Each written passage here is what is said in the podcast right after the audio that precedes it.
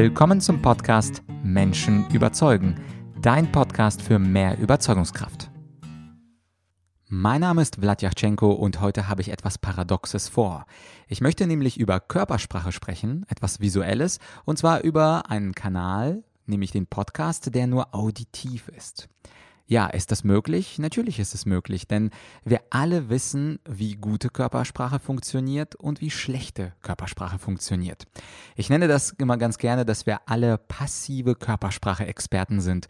Passiv deswegen, weil wir selber genau beobachten können, wo jemand nervös ist, was jemand hätte besser machen können mit seinen Händen, mit seiner Körperhaltung, aber es nicht unbedingt selber aktiv umsetzen können, wenn wir auf der Bühne stehen. Und natürlich spielt Körpersprache eine wichtige Rolle in der Kommunikation. Wenn wir Menschen überzeugen wollen, ist es sehr hilfreich, wenn die Körpersprache selbstbewusst wirkt. Aber was ist eine selbstbewusste Körpersprache? Zu dieser Frage möchte ich etwas später kommen. Zunächst einmal etwas philosophischer. Wie wichtig ist Körpersprache überhaupt? Also Macht das einen großen Teil des Überzeugungsprozesses aus, wenn man eine souveräne Körpersprache hat? Oder ist der Körper so eine Art Vehikel, mit dem wir unsere geistigen Ergüsse wiedergeben? Aber in Wirklichkeit ist es gar nicht so wichtig, ob ich jetzt eine Geste mache oder nicht. Es gibt da in der Welt, um diese Frage zu beantworten, einen sogenannten Mirabian Mythos. Mythos deswegen, weil es einen Forscher gibt namens Albert Mirabian, der in den 60er Jahren einige Experimente gemacht hat zum Thema Körpersprache und Stimme. Und man hat seine Ergebnisse genommen, zusammengewurstelt und äh, eine These aufgestellt, bei der sogar dem Albert die Haare zu Berge stehen. Und zwar hat man daraus die sogenannte 55-38-7 Formel herausdestilliert. 55 Prozent, so lautet Teil des Mythoses, ist äh, die Bedeutung der Körpersprache. 38 Prozent, das wäre die Bedeutung der Stimme und nur 7 Prozent würde nach dieser Rechnung die Bedeutung des Inhalts ausmachen. Also nochmal, Körpersprache 55 Prozent, Stimme 38 Prozent und Inhalt 7 Prozent. Kann das sein, dass der Inhalt nur 7 Prozent an Bedeutung hat in einer Kommunikation? Naja, und ich habe mich dann beschäftigt mit dem Albert und interessanterweise selbst er wehrt sich mit Händen und Füßen gegen diese unglaublich verrückte und fast schon bescheuerte 55-38-7 Regel. Er sagt selber, Bitte glaubt nicht diesen Unfug. Das stimmt alles nicht. Der Inhalt ist selbstverständlich das Wichtigste. Egal wo ich bin auf der Welt, der Inhalt zählt. Und dass diese Rechnung nicht stimmt, das kann man sehr leicht durch ein Gedankenexperiment nachvollziehen. Nach dieser Formel würde ja nur 7% Inhalt, das heißt 93% nonverbal äh, transportiert werden. Das bedeutet also, wenn wir kein Wort Chinesisch sprechen, könnten wir uns nach China hineinbegeben, dort einen Menschen anschauen, seiner Intonation der Stimme folgen, seinen Gesten folgen und müssten 93% verstehen. Das ist natürlich absoluter Blödsinn, denn wir werden absolut gar nichts verstehen, es sei denn, er zeigt uns in irgendeine Richtung und wir wissen dann, wie es zum Beispiel zum Bahnhof geht. Aber auch da ist die Frage, wissen wir wirklich, dass es dann zum Bahnhof geht? Wir verstehen ja schließlich kein Wort Chinesisch. Und das Gleiche sagt auch Albert Mirabian, der Opfer dieser Forschung ist und blöderweise für ihn, diese Formel taucht wirklich weltweit in Rhetorikseminaren auf, bei Menschen, die die Studie nicht gelesen haben und die diese Formel gerne präsentieren, um zu zeigen, wie wichtig doch das ist, was sie da gerade lehren an Körpersprache und Stimme. Das gesagt, äh, möchte ich aber nicht behaupten, dass die Körpersprache gar keinen Einfluss hat. Ich möchte mich jetzt nicht festlegen auf eine Prozentzahl. In einigen Situationen wird die Körpersprache sicherlich eine wichtigere Bedeutung äh, spielen, beispielsweise in einer Präsentation vor Publikum, vor Kunden, aber auf jeden Fall nicht 55 Prozent, denn irgendwann auch der oberflächlichste Kunde will wissen, was er denn von etwas bekommt, was er gewinnt und insofern ist natürlich der Inhalt äh, über 50 Prozent und entscheidend. Aber was ist denn bei der Körpersprache wirklich entscheidend? Worauf solltest du achten bei einer Präsentation, was deinen Körper angeht? Nun, es sind, und das sage ich in meinen Rhetorikschulungen immer wieder, es sind eigentlich nur drei Punkte. Es ist gar nicht so schwer. Drei Punkte bei der Körpersprache und wenn du die beachtest, dann bist du schon mal besser als 80, 90 Prozent der Präsentatoren da draußen. Was ist es? Punkt Nummer eins, Blickkontakt. Blickkontakt bedeutet, dass du alle äh, Teilnehmer, alle Zuschauer anschaust und das mit einem möglichst ruhigen Blick, also nicht flüchtig hin und her springen, nach 0,2 Sekunden zum nächsten schauen, sondern wirklich eine Person ein, zwei, drei Sekunden anschauen und langsam mit dem Blick weiter wandern. Und das klingt so selbstverständlich, in Wirklichkeit aber haben über 80 Prozent meiner Seminarteilnehmer Probleme damit, einen Blickkontakt, einen vernünftigen Blickkontakt zum Publikum aufzubauen. Denn wenn wir nachdenken, dann schauen wir nach oben, nach unten, nach links und nach rechts und das wirkt natürlich nicht souverän. Das wirkt, als wüssten wir gar nicht, wie es weitergeht im Text und damit verbunden wird das Publikum unsere Kompetenz bezweifeln.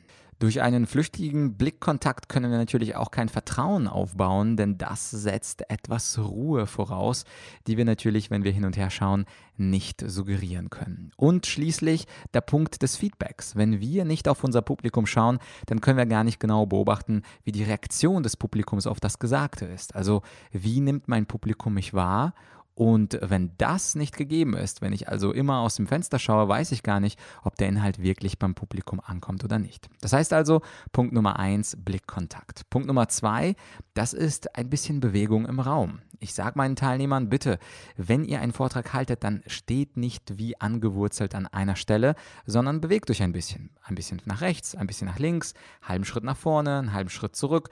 Das heißt also konstant in Bewegung bleiben, so wie wir das auch in der echten Welt machen, wenn wir unseren Freunden was erzählen. Und da sind wir auch nie angebunden, sondern wir sind immer leicht in Bewegung. Und das, äh, das strahlt auf jeden Fall Souveränität und Flexibilität aus. Und schließlich das Dritte, das ist die Gestik. Das heißt also, wenn ich mit meinen Händen den Inhalt veranschauliche, wenn ich ganz bestimmte Gesten mache, wirkt das souverän. Wenn ich aber meine Hände hinter den äh, hinterm äh, Rücken verstecke oder in die Hosentaschen tue oder sie einfach vorm Bauchnabel festhalte im Bauchbereich, aber gar nichts damit mache, dann wirkt das natürlich auch sehr angespannt. Das heißt also ruhige, gleichmäßige Bewegungen, klare Gesten, das ist das, was das Publikum mag. Aber wie kriegt man das denn jetzt hin? Es klingt so einfach. Blickkontakt halten, Gestik und etwas Bewegung im Raum. Wie kriegst du das hin mit der Körpersprache? Nun, also eine Möglichkeit ist natürlich ein Rhetorikseminar zu besuchen, aber selbst beim besten Rhetoriktraining, sagen wir Eintagestraining, heißt du meistens nur eine Chance, zweimal äh, vor Publikum zu sprechen. Vormittags und nachmittags. So zum Beispiel auch in meinen Trainings. Und ich sehe, dass es natürlich nachmittags bei Teilnehmern besser wird, aber es ist noch nicht perfekt. Und die Frage ist, wie kriegst es hin, dass es perfekt ist? Und die Antwort lautet, durch ein autogenes Training. Das heißt also, du trainierst selbst mit dir und ich nenne das Smartphone Challenge, wo du also dein Handy einfach auf dich richtest und eine kleine Rede hältst. Also das Handy kannst du dann abstützen, zum Beispiel auf ähm, ein paar Stapel Bücher, so dass man deinen gesamten Körper sieht. Du gehst ein, zwei Meter zurück, so dass man aus von Füßen bis zum Kopf äh, dich komplett im Bild, Bild hat und anschließend hältst du eine zwei Minuten Rede über irgendwas. Hier ist der Inhalt tatsächlich überhaupt überhaupt nicht entscheidend. Und dann, wenn du dir das Video anschaust, dann passe doch auf, ob du wirklich immer in die Kamera schaust. Denn die Aufgabe zum Blickkontakt lautet, dass du 100% der Zeit, auch wenn du nachdenkst, die Kamera fokussierst mit deinen Augen, sodass am Ende ein schönes Bild entsteht, wo du ständig in die Kamera, also auf den Betrachter schaust. Was den Stand anbetrifft, achte darauf, dass du ein bisschen, zumindest einen halben Schritt nach links und nach rechts, nach vorne und zurück gehst, sodass ein ein bisschen Bewegung und Flexibilität drin ist. Das kannst du auch ganz alleine ohne Rhetoriktrainer üben. Und schließlich das dritte, das ist die Gestik. Und bei der Gestik ist es wichtig, dass du die Hände irgendwo im aktiven Bereich, das heißt also in der Bauchregion hältst und hin und wieder mal ein paar Gesten machst. Und diese Gesten, die sind natürlich äh, absolut Geschmackssache. Der eine gestikuliert ein bisschen mehr, der andere gestikuliert ein bisschen weniger. Das ist auch gar nicht so wichtig. Wichtig ist, dass du überhaupt gestikulierst und nicht die Hände die ganze Zeit tatenlos äh, vor dir, vor deinen Bauch hältst und nichts damit machst. Das wirkt ein bisschen zu reserviert und etwas zu passiv. Und alle diese Dinge, also alle drei Parameter der Körpersprache, Blickkontakt, Gestik und auch Bewegung, kannst du selbst trainieren. Und äh, nach meiner Erfahrung braucht man ein paar Mal, also ich würde mal sagen, zwischen fünf und zehn Mal, zwischen fünf und zehn Wiederholungen, bis du halbwegs zufrieden bist mit dem Bild, was du hast. Und wie gesagt, auf den Inhalt kommt es gar nicht an. Du könntest idealerweise zum Beispiel diese Podcast-Folge zusammenfassen in eigenen Worten in zwei Minuten und das würde an Inhalt komplett ausreichen. Es geht ja hierbei um deine Körpersprache. Ich würde auch empfehlen, dass du deine Stimme bei dieser Übung einfach ausschaltest. Wenn du dir also die, dieses Smartphone-Video anguckst, schalte die Geräusche aus. Also das heißt, äh, mach es ton los, dann kannst du dich viel besser auf die Körpersprache konzentrieren und was du da mit deinen Händen, mit deinen Füßen, mit deinem Kopf und so weiter machst. Und wenn dir was auffällt, da meinte ich ja am Anfang dieser Podcast-Folge, da bist du ein passiver Körpersprache-Experte. Du brauchst nicht mich als Rhetoriktrainer, der dir sagt, hier hältst du deinen Kopf schief oder hier zuckst du mit deinem linken Ellenbogen oder hier hast du dir über die Oberschenkel äh, gekratzt. Das alles fällt dir natürlich auf. Dafür brauchst du mich nicht. Und wenn du diese paar Wiederholungen machst, dann kannst du selber durch eigenes Training deine Körpersprache verbessern. Und sehr häufig kommt auch die Frage in Seminaren, wie kann ich denn äh, die, mit, bestimmten Gesten Inhalte veranschaulichen? Wie kann ich zum Beispiel mit den Händen zeigen, dass etwas wichtig ist oder wenn ich etwas vergrößere oder eine Entwicklung aufzeige oder etwas abwäge? Und ähm, dafür, auch dafür habe ich einen Online-Kurs erstellt und der heißt Körpersprache verbessern. Also da geht es um ähm, Gesten, wie du ganz bestimmte Gesten dir antrainieren kannst. Da geht es auch um interessante psychologische Phänomene, wie beispielsweise ähm, das Thin Slicing, also die dünnen Scheibchen. Und da gibt es natürlich auch weitere Körpersprache-Tipps, die über diese drei hinausgehen, also über diese Blickkontakt, Gestik und Stand bzw. Bewegung im Raum. Wenn du also deine Körpersprache umfassend und mit Bild mit meiner Hilfe ausbauen möchtest, dann empfehle ich dir von Herzen meinen Online-Kurs Körpersprache verbessern. Den Link dazu findest du ähm, wie immer bei argumentorik.com slash podcast und dann einfach nach dieser Folge suchen, also das Thema Körpersprache. Dann wirst du diese Folge schnell finden.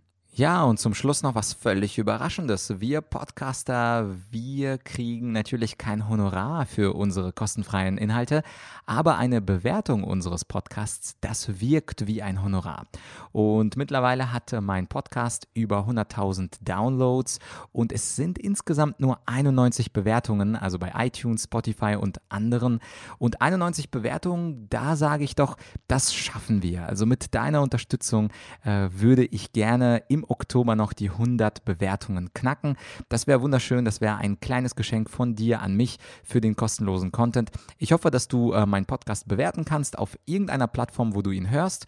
Also am einfachsten geht es auf jeden Fall bei iTunes und Spotify. Wie das konkret geht, das findest du bei bewerte.argumentorik.com. Dort gibt es eine kleine Einleitung und ich würde mich natürlich über viele Sterne und einen oder zwei schöne Sätze an Rezension freuen. Ja, und die 100, das sind ja nur neun. Also das heißt, mit deiner Hilfe werde ich die 100 dann im Oktober hoffentlich knacken. Das wäre mein persönlicher Wunsch. Es ist zwar noch nicht ganz Weihnachten, aber wer hat gesagt, dass man nicht auch schon im Oktober Geschenke erhalten kann. Also wie gesagt, äh, unterstütze meine Arbeit durch eine Bewertung. Natürlich würde es mich auch freuen, wenn du diese Podcast-Folge ähm, auch teilst, wenn, ähm, wenn du jemanden kennst, dem vielleicht das Thema Körpersprache am Herzen ist und der seine Kommunikation verbessern will. Äh, teile diese Folge mit ihm, ähm, schick sie ihm einfach per WhatsApp oder über den Facebook Messenger. Sag, es ist ein toller Podcast, der beste der Welt und Vlad gibt in dem wunderbare Tipps und ich würde mich natürlich freuen, wenn äh, die Sichtbarkeit meines Podcasts dadurch sich auch vergrößert. Das heißt also, danke äh, für deine Bewertung, danke fürs Weiterleiten an Freunde und Kollegen und danke natürlich, dass du bis hierhin, bis ganz zum Schluss zu Ende gehört hast. Wir hören uns in ein paar Tagen mal wieder. Es geht am Freitag uh, um das Thema, na, ich, ich glaube, ich verrate es mal wieder nicht, aber es wird am Freitag wieder ein Interview geben. Und damit du das nicht verpasst, mit einem Experten zum Thema Menschen überzeugen, abonniere doch auch bei der Gelegenheit den Podcast, dann verpasst du die Freitagsfolge und auch die zukünftigen Folgen gar nicht mehr. Ansonsten, ich wünsche dir wie immer einen wunderbaren Tag, starte durch, äh, mach heute Sachen, die du noch nie zuvor gemacht hast und vielleicht ist diese Folge auch ein guter Anlass dafür, um auf deine Körpersprache zu achten. Selbst wenn du äh, gar keine Präsentation hältst, was wahrscheinlich eher unwahrscheinlich ist, aber selbst wenn du im Stuhl dann gleich im Büro sitzt, achte doch mal darauf, wie du im Stuhl sitzt, wie deine Körperhaltung beim Telefonieren ist, ob du beim Telefonieren vielleicht auch gestikulierst, was besonders witzig für die Kollegen wäre, aber durchaus normal und vielleicht könntest du ja heute den Tag der Körpersprache ausrufen. Warum nicht? Denn äh, durch ein klares Bewusstsein können wir Dinge, an denen wir arbeiten, natürlich viel schneller verbessern.